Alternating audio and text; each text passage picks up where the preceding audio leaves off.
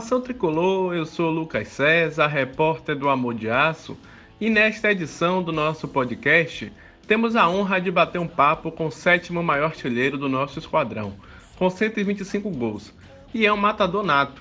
Opa, eu disse matador nato? Chegue mais Raimundo Nonato de Lima Ribeiro, o Nonagol. Seja muito bem-vindo, o Amor de Aço também é sua casa e aqui você fica mais perto de toda a nação tricolor. Você retornou ao futebol baiano vestindo a camisa do Vitória da Conquista. Como você avalia a sua passagem pelo bode? Boa tarde. É um prazer estar falando com vocês, né? É, a minha passagem pelo Vitória da Conquista foi muito boa, muito positiva. É, voltei depois de muito tempo, né, ao futebol baiano aonde só tinha vestido a camisa do Bahia e tive essa, essa experiência nova, né?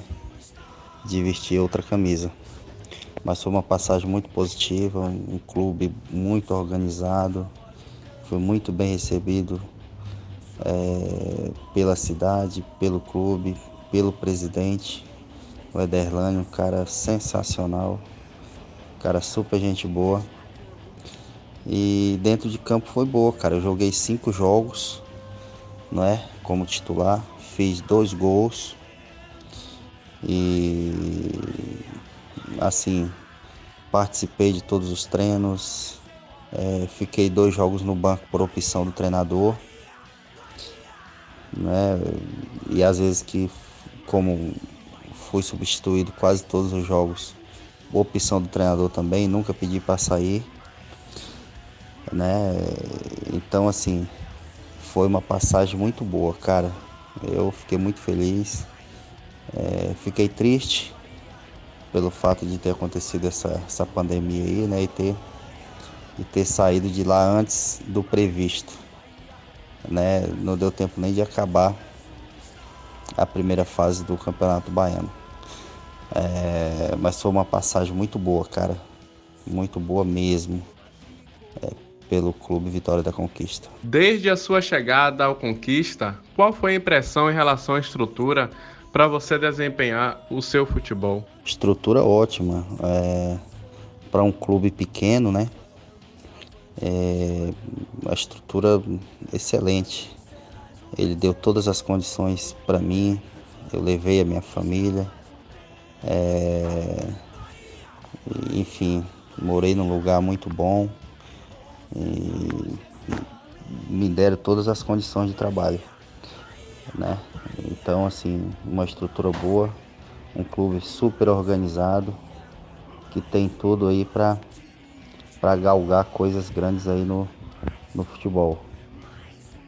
E isso tudo começa pelo seu presidente, que é um cara muito honesto, um cara muito bem organizado então, o Vitória da Conquista é um clube que, que eu, eu aprendi a gostar, né, apesar do pouco tempo lá, é, mas é um clube que, na verdade, eu não queria nem sair, cara. Na segunda rodada do Baianão, houve um encontro muito especial entre Nonato, o Bahia e a Nação Tricolor.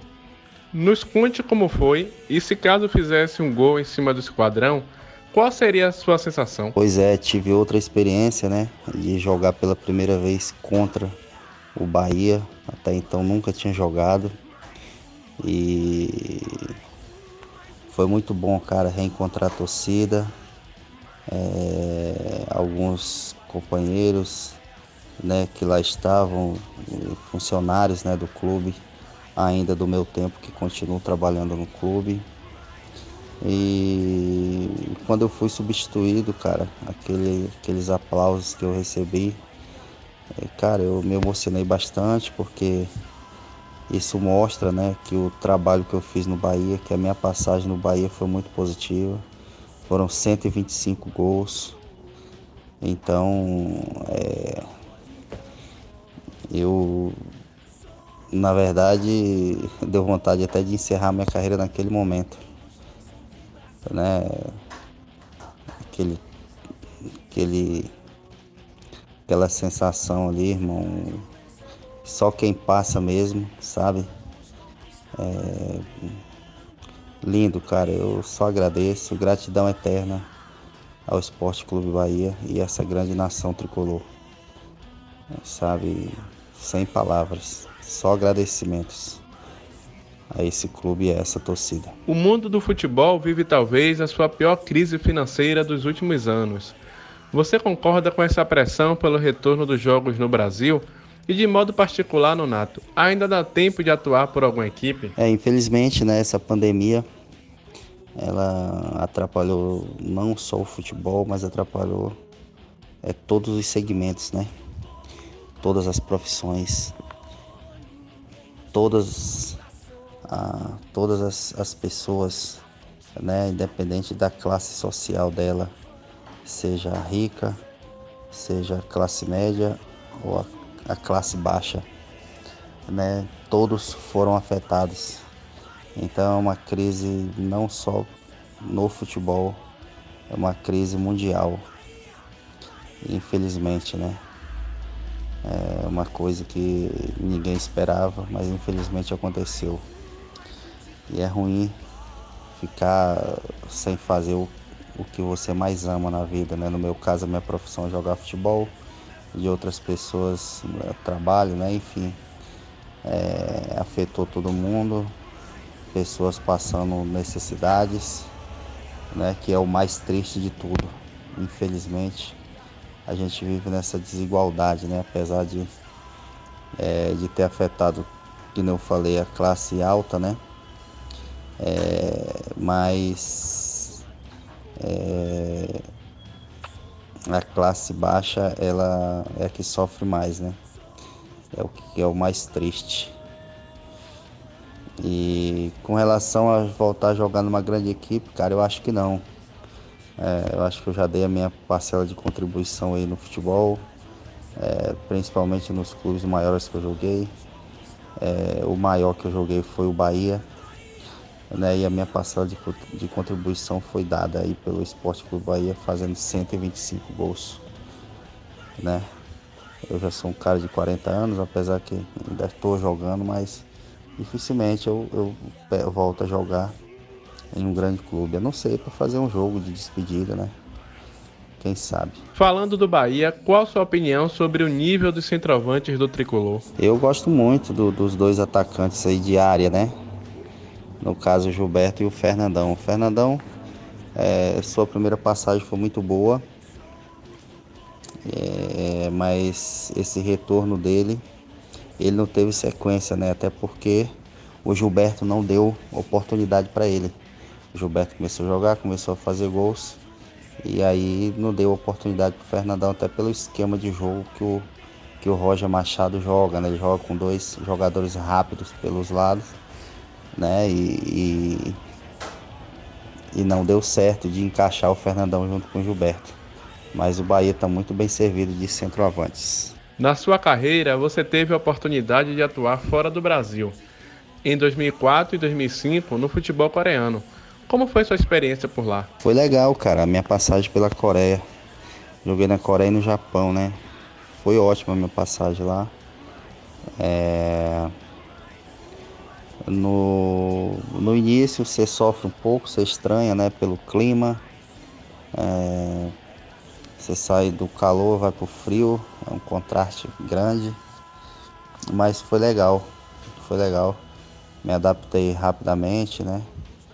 E fiz gols pra caramba lá, principalmente em 2004. Minha primeira passagem foi ótima. Fiz muitos gols. Então eu gostei muito de, de, de ter jogado lá. Gostei muito dessa experiência. Você viveu momentos bons e ruins vestindo o manto tricolor. Nos conte como foram aquelas conquistas da Copa do Nordeste 2001 e 2002 e o doloroso rebaixamento para a Série B em 2003. É, pois é, cara. É... Fiz é, 125 gols com a camisa do Bahia. Foram passagens maravilhosas, passagens de, de glórias, né? É, de títulos, mas teve esse, essa, esse de 2003 que foi uma, uma, uma dor muito grande que todos nós passamos, né? Foi o rebaixamento. E É, nosso time no início estava bem, né, quando o Evaristo ainda era o nosso treinador, a equipe estava bem, mas quando o Evaristo foi embora por problemas pessoais, né, é, problemas de família, é, aí chegou um treinador chamado Lula Pereira. Então ele ele não conseguiu. É, a única coisa que ele conseguiu, na minha opinião, foi desagregar o grupo, né? Então ele fez um monte de coisas erradas lá, né? Claro que a culpa não é só dele, mas quando se muda de comando é, é para melhorar e no caso ele fez foi piorar, né? A gente não conseguiu ganhar de ninguém, inclusive passando vergonha, tomando goleada de de sete do Santos, é, enfim, uma série de coisas. É, eu atribuo aí essa, esse rebaixamento a, mais da metade a esse treinador que não conseguiu é, fazer o nosso time jogar. E a gente tinha um elenco bom, mas ele não conseguiu. A única coisa que ele fez foi é, decepcionar muito, muitos jogadores, inclusive a mim. Qual a lembrança daquele jogo Bahia e Vila Nova na Série C em 2007? E se Nonato fizesse aquele gol na cobrança de pênalti, a tragédia seria maior? Pois é, o Bahia caiu naquele ano de 2003 e, e nisso não conseguiu subir em 2004, caiu em 2005, não conseguiu, caiu para a Série C em 2005 é, não conseguiu subir em 2006. O que aconteceu? Caiu no meu colo novamente em 2007 para ir para voltar para o Bahia, né? Eu passei momentos de campeonato brasileiro, de Série A, jogando no Bahia. E esse momento, né, que foi o pior momento da história do clube, que foi essa Série C, que por isso que em outras entrevistas que eu falo, esse grupo de 2007 tem que ser muito valorizado, porque não foram é, não foi aquele grupo de 2007 que rebaixou o clube, né? Eu acho que não tinha nenhum jogador daquele de 2006 e foi aquele grupo que subiu o time, né? momentos muito ruins, é, viagem de ônibus, enfim, uma série de coisas que só a gente que viveu e que passou que sabe, né, as dificuldades que foram. É, mas graças a Deus, eu acho que por isso esse carinho da torcida até hoje comigo por causa disso que eu joguei nos momentos bons. Eu volto no Brasileiro de Série A e voltei desse brasileiro de Série C. Né, dei minha cara para bater, eu era o jogador mais conhecido é, de todo o elenco. É, hoje tem muitos jogadores aí que são conhecidos, mas na época eles, eles estavam iniciando, muitos iniciando a sua carreira, né? O caso do Ananias, do Elias, do Rafael Bastos, é, do próprio Avni, né? Que depois daquele desse acesso aí, o Avni pegou uma sequência boa e, e virou para mim um dos melhores lateral esquerdo do, da história do clube. É, enfim, mas eu era o único jogador conhecido, né? E que, que já tinha é, jogado pelo clube no, no, no Campeonato Brasileiro da Série A. É, e aquele jogo final contra o Vila Nova, eu lembro, teve o lance do pênalti, tinha muita gente, né? A gente tinha ganhado do ABC, eu acho que numa quinta-feira ou numa quarta-feira à noite, não me recordo. E, e o, um simples empate é, dava o, acesso, né? A gente subia para a Série B. Então, a torcida do Bahia apaixonada como sempre lotou, né, a Fonte Nova, ficou muita gente do lado de fora, enfim. É, mas infelizmente é, tornou-se aquela tragédia, né? A pior tragédia também, é, uma das piores tragédias da, da história do futebol. É, perdendo sete, sete antes querido, né? Sete, sete torcedores, sete é, família, né? Sete pessoas da nossa, da nossa família. Eu digo família porque os torcedores estavam sempre com a gente. Então, é, os únicos que não abandonaram o clube naquele momento eram os torcedores. Então, faziam parte da, da, da nossa família, da nossa família. E acabou acontecendo essa tragédia. Teve o lance do pênalti que eu errei também, né? Foi logo no início do jogo, assim, uns 20, 30 minutos uns 20 minutos, 25 minutos do primeiro tempo. Né, e eu acabei errando aquele pênalti, onde muita gente falou que se eu tivesse feito o gol, é, poderia ter sido maior a tragédia, né? Mas Deus sabe todas as coisas. Eu acabei errando o pênalti, mas infelizmente é, é, perdemos sete, sete torcedores, né? Sete pessoas que, que, que não era para ter não era para ter acontecido essa tragédia, poderia ter sido evitada, né? Todo jogador em sua carreira tem alguma resenha para contar. Como foi o dia a dia com o mestre Evaristo de Macedo? E como era a parceria com o Robigol? Evaristo é muita resenha, né, cara? Contador de história. É, antes era um, era é um, cara, era um cara extremamente profissional, né, na beira do campo, na hora do trabalho, mas Antes de começar os treinos, eu lembro que ele reunia a gente, mandava a gente sentar e começar a contar piada. E pegar no pé de um, pegar no pé de outro. Um cara sensacional, esse é, é muita resenha. E a minha parceria com o Robigol, cara, foi desde quando ele chegou. Eu era moleque, estava começando, né? Tinha terminado de subir pro profissional. E ele já chegou com status de, de, de grande artilheiro que é e, e, me ajudou bastante, cara. A gente fez uma parceria muito boa, né? E, enfim, a gente é lembrado até hoje aí pela, pela nação tricolor, é, pelas atuações que nós fizemos, né? Muitos gols, é, enfim, é uma parceria muito legal dentro e fora de campo. Até hoje a gente tem essa parceria, né? Porque a gente se fala quase todos os dias, né? Enfim, é um cara, é um amigo que eu fiz no futebol. Qual o pensamento de Nonato após pendurar as chuteiras? Algum cargo diretivo ou pretende treinar alguma equipe? Pretendo continuar. Quando eu parar de jogar, eu pretendo continuar no meio do futebol. É, né? Até porque uma, uma carreira de 22 anos ali, é que a gente já tem, não é fácil de uma hora para outra você abandonar. Você vai pendurar a chuteira, mas eu tô falando abandonar, sair de tudo, né? Do meio do futebol. Eu não, eu quero continuar. É, treinador, acho que não. Eu não pretendo ser treinador, não. Pelo menos nesse exato momento não passa pela minha cabeça. Eu quero continuar no meio é, do futebol, né?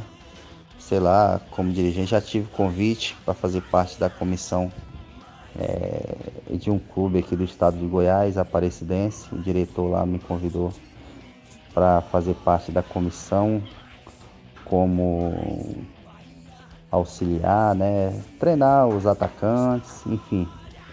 Me chamou para fazer parte da comissão, mas como ainda estou jogando, né? Eu falei para ele, não, ainda vou, ainda vou jogar ainda. E aí recebi a proposta do, do, do Vitória da Conquista e fui para lá.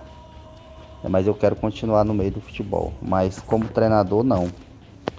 Né? Assim, eu não pretendo, não ser treinador. Seu desejo era retornar ao Bahia neste ano e não houve um acordo entre você e o clube. Qual a sensação em ter seu pedido negado? Você ainda pensa em um jogo de despedida? Vamos lá, eu todas as vezes que vou a Salvador e todas as entrevistas que eu dou, eu sempre demonstrei um carinho muito grande é, pelo clube que eu mais joguei, o clube que eu mais fiz gols, que é o Bahia, né? E as pessoas sempre me perguntam: você tem vontade de encerrar sua carreira no Bahia? Você eh, tem vontade? Eu falei: lógico que tem, né? Se, se aparecer essa oportunidade, com certeza. E aí, dessas entrevistas, foi se espalhando, né? A torcida fez uma, uma campanha muito positiva, muito boa. né? Mas infelizmente é, não houve é, o contato dos dirigentes para comigo, né? Apesar que eles nunca me prometeram nada. Isso aí foi coisa minha e da torcida. Um desejo meu de retornar para encerrar minha carreira no Bahia e da torcida. Os dirigentes, em momento algum, deram qualquer tipo de declaração falando com relação a isso. Né? Então, como eles não me prometeram nada, eles ficaram na deles, né? não, não, também não, não falaram nada. E, mas foi tranquilo, não fiquei decepcionado, ficaria decepcionado se eles tivessem me prometido. No caso, o presidente né, tivesse me ligado, me prometido, ou se eu tivesse ligado para ele e ele falasse, ó, oh, vou te trazer e, e, e, não me levasse, né? Mas ele não me prometeu nada, então não fiquei decepcionado, até porque é, isso aí é, foi uma coisa minha e da torcida, né? O desejo meu e da torcida. É, então não fiquei decepcionado hora nenhuma, minha história está marcada aí no Bahia. É, eu sou lembrado todas as vezes com muito carinho pela torcida, então para mim isso já é uma satisfação enorme. Como você vê a evolução do Bahia atualmente dirigido de forma responsável, democrática e com a participação ativa da torcida, com aquele Bahia que você encontrou ainda na base até chegar na categoria profissional? Ah, hoje a evolução é que o Bahia teve foi enorme, né? A evolução hoje o Bahia administrativamente é um clube é, sensacional. Então, é um clube que merece estar nesse patamar, pelo tamanho da camisa, pelo tamanho da torcida. Então, o Bahia tem que ser daí para frente. Nonato, deixe uma mensagem para toda a nação tricolor.